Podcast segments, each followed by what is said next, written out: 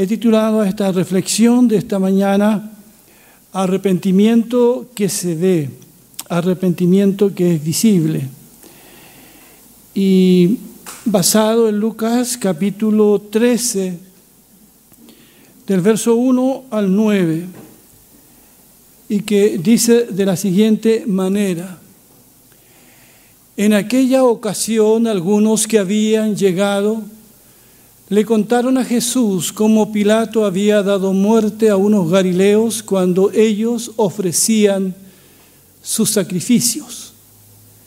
Jesús les respondió, ¿piensan ustedes que esos galileos por haber sufrido así eran más pecadores que todos los demás? Les dijo que no. De la misma manera todos ustedes perecerán a menos que se arrepientan. ¿O piensan que aquellos 18 que fueron aplastados por la torre de Siloé eran más culpables que todos los demás habitantes de Jerusalén? Les digo que no. De la misma manera todos ustedes perecerán a menos que se arrepientan. Entonces les contó esta parábola. Un hombre tenía una higuera plantada en su viñedo pero cuando fue a buscar fruto en ella, no encontró nada. Así que le dijo al viñador, mira, ya hace tres años que vengo a buscar fruto en esta higuera y no he encontrado nada. Córtala. ¿Para qué ha de ocupar terreno? Señor, le contestó el viñador, déjala todavía un año más, para que yo pueda cavar a su alrededor y echarle abono Así tal vez en adelante de fruto, si no, córtela. Como ven, en este relato le informan a Jesús eh, acerca de lo que Pilato, el gobernador romano, había hecho. Mientras un grupo de galileos estaban en el templo o en la sinagoga no, se especifica dónde, pero estaban ofreciendo sacrificios a Dios, estaban adorando. Y Pilato los asesinó a todos. Y vienen a Jesús con este relato de lo que Pilato había hecho.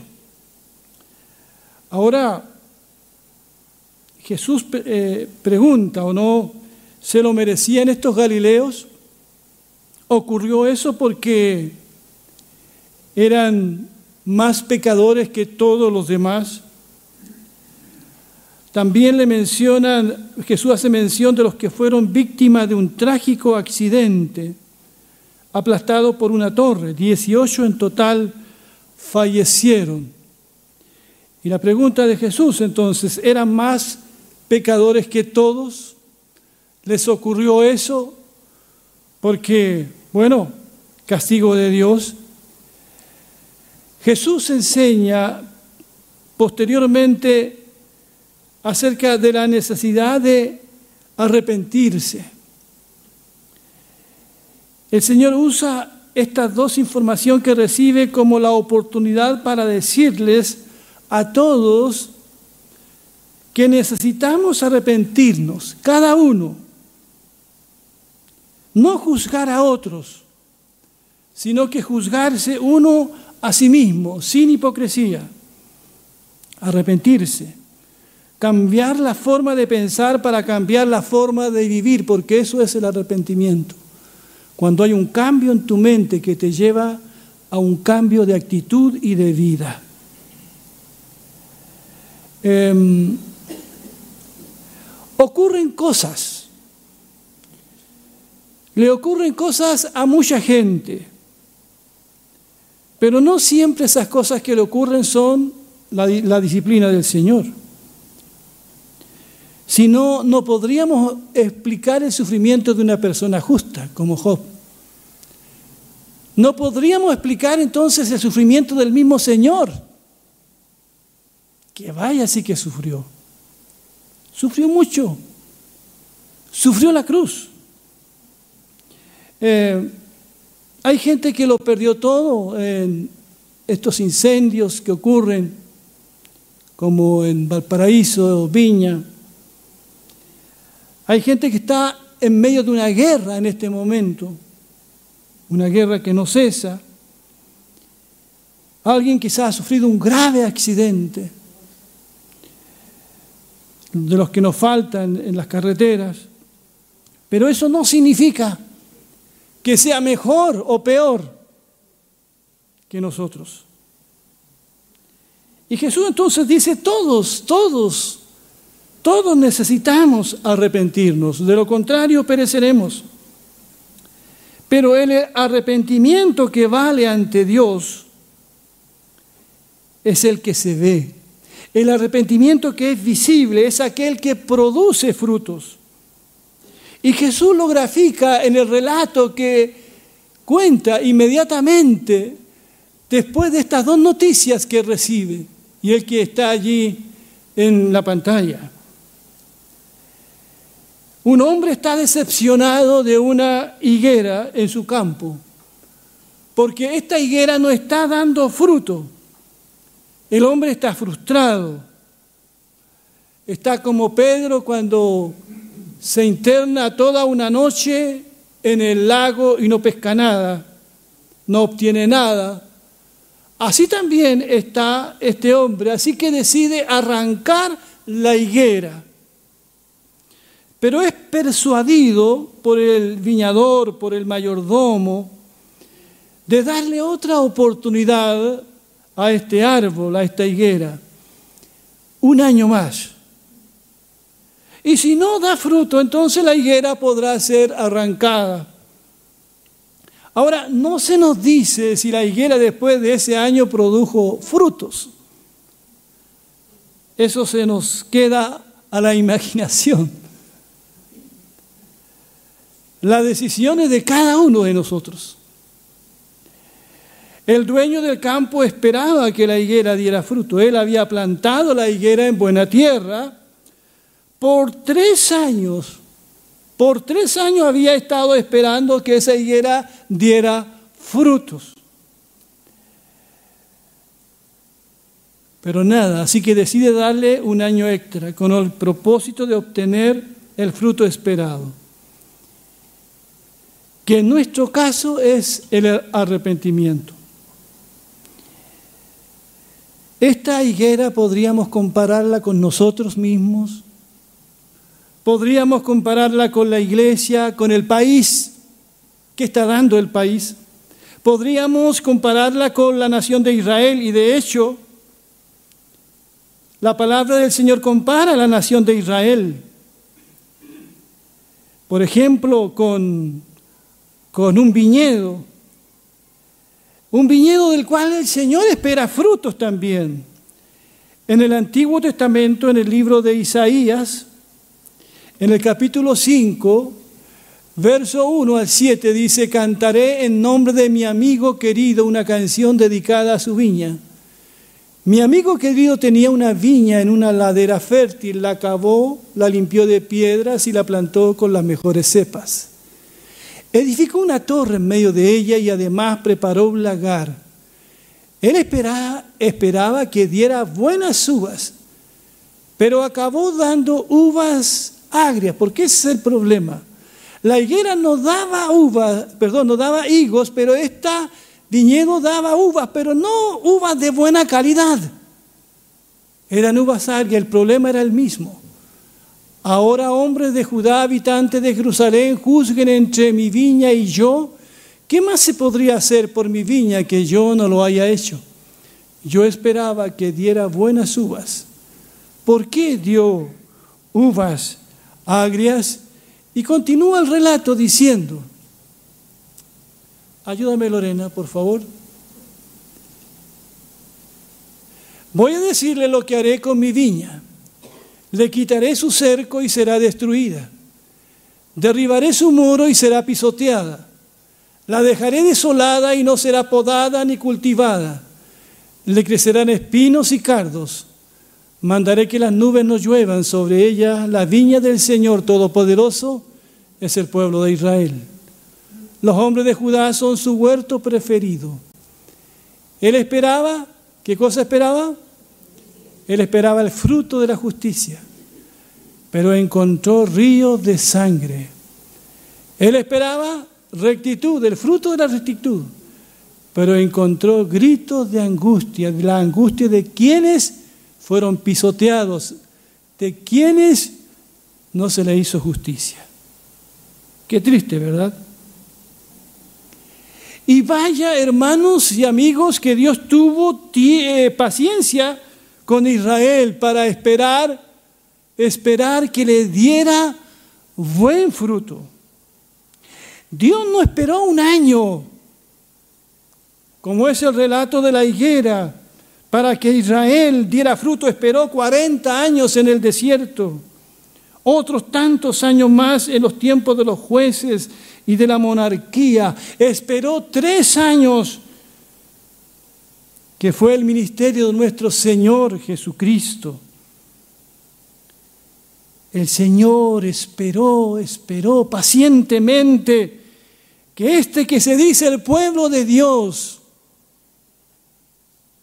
y al que muchos cristianos rinde tanta pleitesía y visto la banderita de Israel por ahí, ¿por qué no poner otras banderas también? Si Dios ama a todo el mundo. Y Él espera por Israel y esperó y esperó.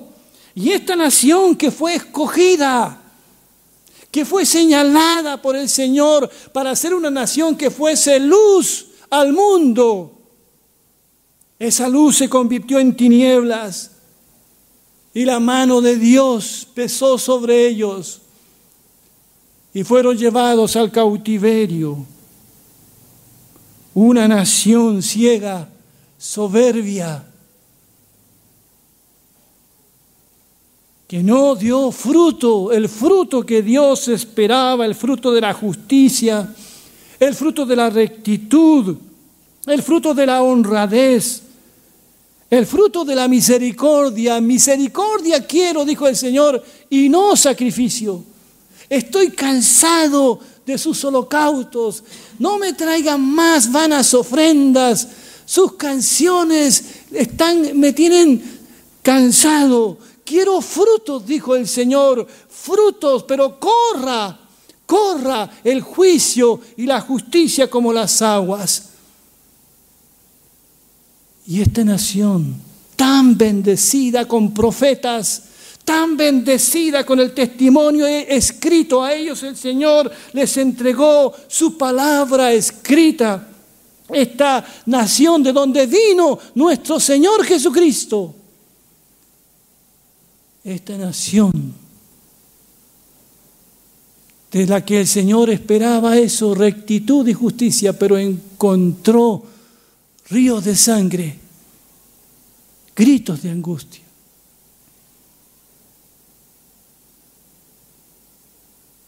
Esta palabra es para todos los países de nuestra América Latina. Dios espera esto también de nuestros países.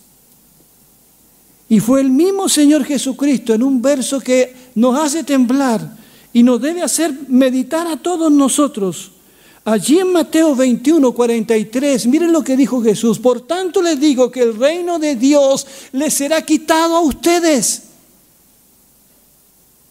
A ustedes, a Israel, para dárselo a gente que produzca los frutos que debe dar. La paciencia de Dios tiene un límite. Dios espera por Israel. Y Dios espera también por su iglesia, por su iglesia que dé frutos. Dios nos ha bendecido a nosotros también para que llevemos fruto. Dios ha derramado su gracia en nuestras vidas. Y el Señor también es paciente, es paciente, es paciente, pero no lo será para siempre. Vemos la paciencia del dueño de la viña. Vemos la paciencia del dueño de la higuera también. Fue aconsejado para darle otro año a la higuera, pero ese año sería la última oportunidad. Así es el Señor, paciente con nosotros. Pero su paciencia un día terminará cuando Él venga otra vez. y un día nos llamará a rendir cuentas. Por eso el Señor nos anima en esta mañana y nos advierte también con estas palabras. Allí en Juan capítulo 15, verso 1, el Señor dice, yo soy la vid verdadera y mi Padre es el labrador. Toda rama, mira lo que dice, toda rama que en mí no da fruto, la corta. Pero toda rama que da fruto, la poda para que dé más fruto todavía. Es como la historia del talento, ¿no? El que hace trabajar el talento le da mucho más. Así como ninguna rama puede dar fruto por sí misma, sino que tiene que permanecer en la vid, así tampoco ustedes pueden dar fruto si no permanecen en mí. Yo soy la vid y ustedes son las ramas. El que permanece en mí como yo en él dará mucho fruto. Separado de mí no pueden ustedes hacer nada. El que no permanece en mí es desechado y se seca como las ramas que se recogen, se arrojan al fuego y se queman. Y finalmente dice, mi Padre es glorificado. ¿Cuándo es glorificado mi Padre? Cuando ustedes dan mucho fruto y muestran así que son mis discípulos.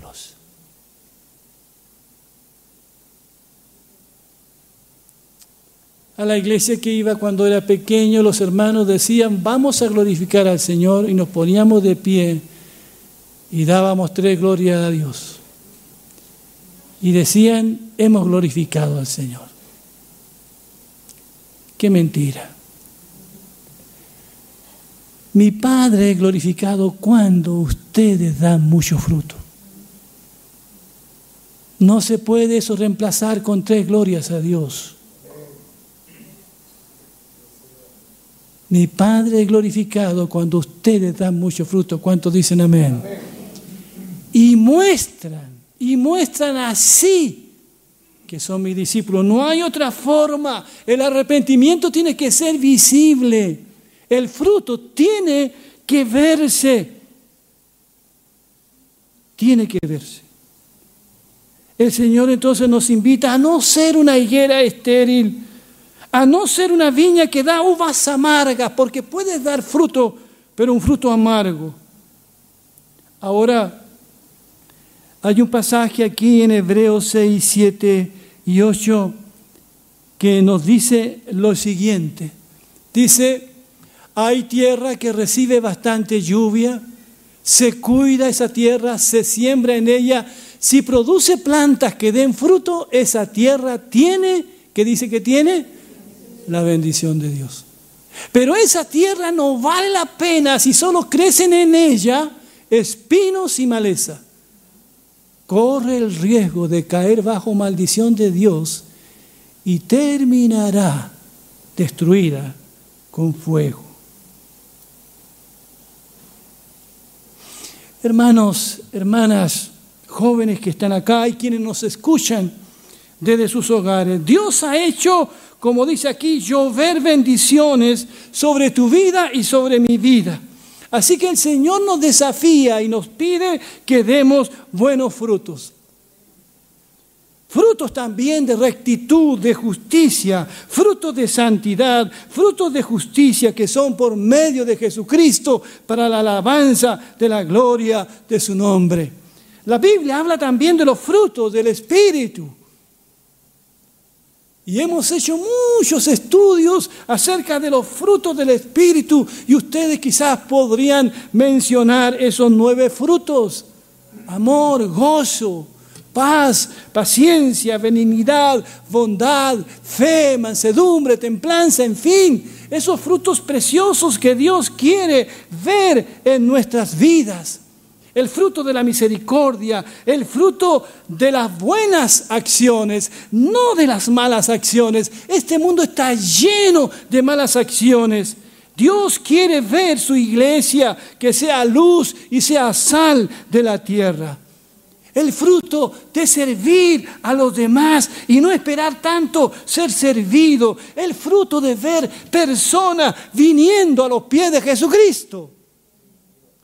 ¿Cuántos desean que este año muchos vengan a los pies de Jesucristo? Desea que tus hijos que tus parientes, que tus vecinos vengan a los pies de Jesús? Que seamos una iglesia que pueda dar fruto y de esta manera honre y glorifique a nuestro Señor. Y seamos auténticos discípulos del Señor.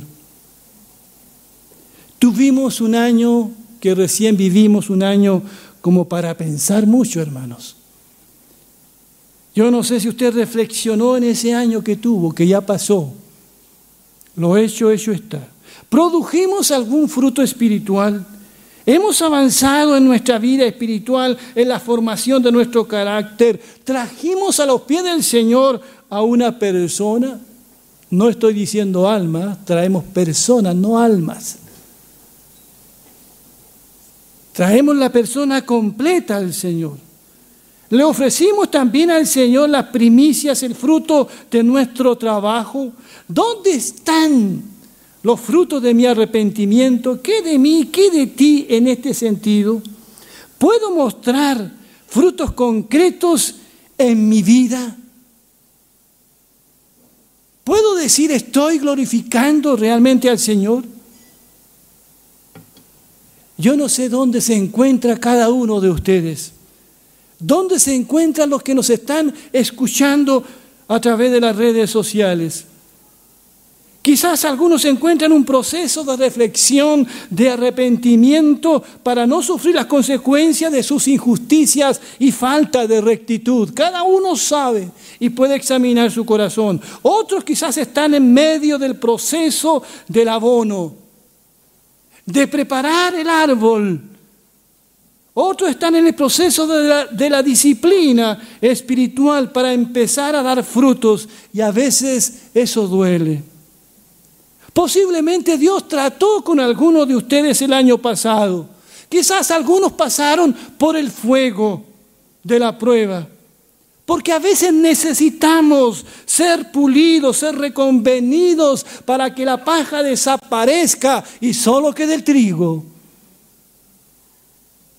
Cuando pequeño vi a esos campesinos en el asnero poner la paja con el trigo y ahí estaban, ahí estaban. Jesús le dijo a Pedro, te pondré allí, Pedro. Te pondré allí, Pedro. Y a veces, y quizás Dios te puso allí. Y tú preguntas y te quejas, ¿por qué me pasan estas cosas? Soy el único cristiano que sufre. ¿Por qué? Y le hacemos carita al Señor. No lo merezco, Señor. Pero hay un propósito. Quizás no estás dando el fruto que Dios quiere. Dios quiere ir más profundo en tu vida. Dios quiere ir más allá. Dios quiere prepararte o te está preparando. Es posible que alguno de nosotros este año seamos probados y seamos abonados.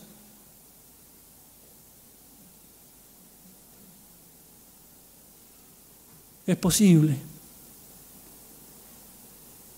Otros están aprovechando la nueva oportunidad que se les ha dado.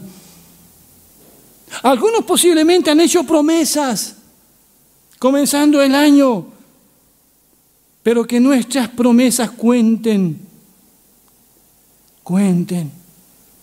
¿Cuántas promesas de año nuevo, verdad? Ahora sí, ahora sí. El texto bíblico hace alusión a la misericordia de Dios. Le fue permitido a la higuera que ocupaba espacio permanecer otro año, y otro año es mucho tiempo. ¿O es poco? Es mucho. Hemos de ver todavía este año como un regalo de Dios para nosotros. Un regalo, gracias Señor porque me permitiste llegar a este año. Ha llegado, hermanos y querida iglesia, un año nuevo a cada uno de nosotros. ¿Será este mi último año? ¿Será este tu último año? ¿Quién lo sabe? Si fuera mi último año, quisiera predicar con toda mi alma. Si fuera mi último año, quisiera motivar a la iglesia a consagrarse a Dios. Quisiera predicar el Evangelio a los que no lo conocen con más urgencia. Quisiera hacer un mejor uso del tiempo. Hermanos, llevemos frutos que hagan visible nuestro arrepentimiento. Si este fuera tu último año, tu último año joven, hermana, hermano, amigo que nos estás escuchando, si este fuera tu último año, ¿qué harías? Solo puedo recordar las palabras del profeta, prepárate para venir al encuentro de tu Dios. Empieza a dar fruto, pero fruto bueno. Porque hay fruto malo, hay fruto que es de la carne, hay injusticia, hay falta de rectitud. Vivimos en un país donde lo que más abunda es el fruto malo. Plantemos buena semilla en nuestro corazón. Llenemos nuestra mente y nuestro corazón de la palabra, de buenos consejos. Arrímate a un buen árbol y empieza a dar fruto. No justifiques tu flojera, no justifiques tu negligencia, no justifiques tu tibieza. Dios nos enfrenta en esta hora a que demos buenos frutos que seas una higuera llena de higos, hablando espiritualmente. Da gusto viajar. Aquí tenemos un viñedo y cada vez que voy a casa allí, cruzo ese viñedo. Y yo en broma le digo a mi esposa, vamos llegando a Curicó. Qué hermoso viñedo. Y cuando tú ves allí ese viñedo y las uvas cargadas Qué hermoso. El viñedo que puso ahí María José, mira. Da gusto ver un viñedo, pero de buena cepa, con buenas uvas, hermosas uvas que dan ganas de tomarla. Tu vida tiene que ser así como ese viñedo de buena cepa, buenas uvas, que quieran tomar de ti, que quieran tomar de ti. El Señor nos llama a vivir cada día un arrepentimiento visible, un arrepentimiento que se ve. Si hemos fallado como esposa o como esposo, hagamos frutos dignos de arrepentimiento. Si has fallado como un hijo con tu padre, haz frutos dignos de arrepentimiento. Si hemos fallado como un simple trabajador en una empresa o un líder, o como iglesia, no estamos haciendo o llevando todo el fruto, el fruto que debemos dar. Ayer tuvimos una reunión de evaluación con los diáconos salientes y entrantes para ver cómo estuvo el trabajo del año pasado. Y siempre hay lecciones que aprender. Y ojalá todas las iglesias hicieran ese mismo ejercicio. Hay iglesias que se están muriendo y no lo saben por si acaso. Y eso es lo más triste, se están muriendo y no lo saben. Necesitamos revitalizar las iglesias. Necesitamos iglesias que den fruto, que avancen, que crezcan, que tengan sueños, que sigan adelante, que miren al Señor. Amén. Amén. Amén. Que así sea, hermanos. Al predicarles a ustedes en esta mañana, me he predicado a mí mismo también. Al revisar mi vida, mi vida. Que Dios nos bendiga. Pongámonos de pie, por favor.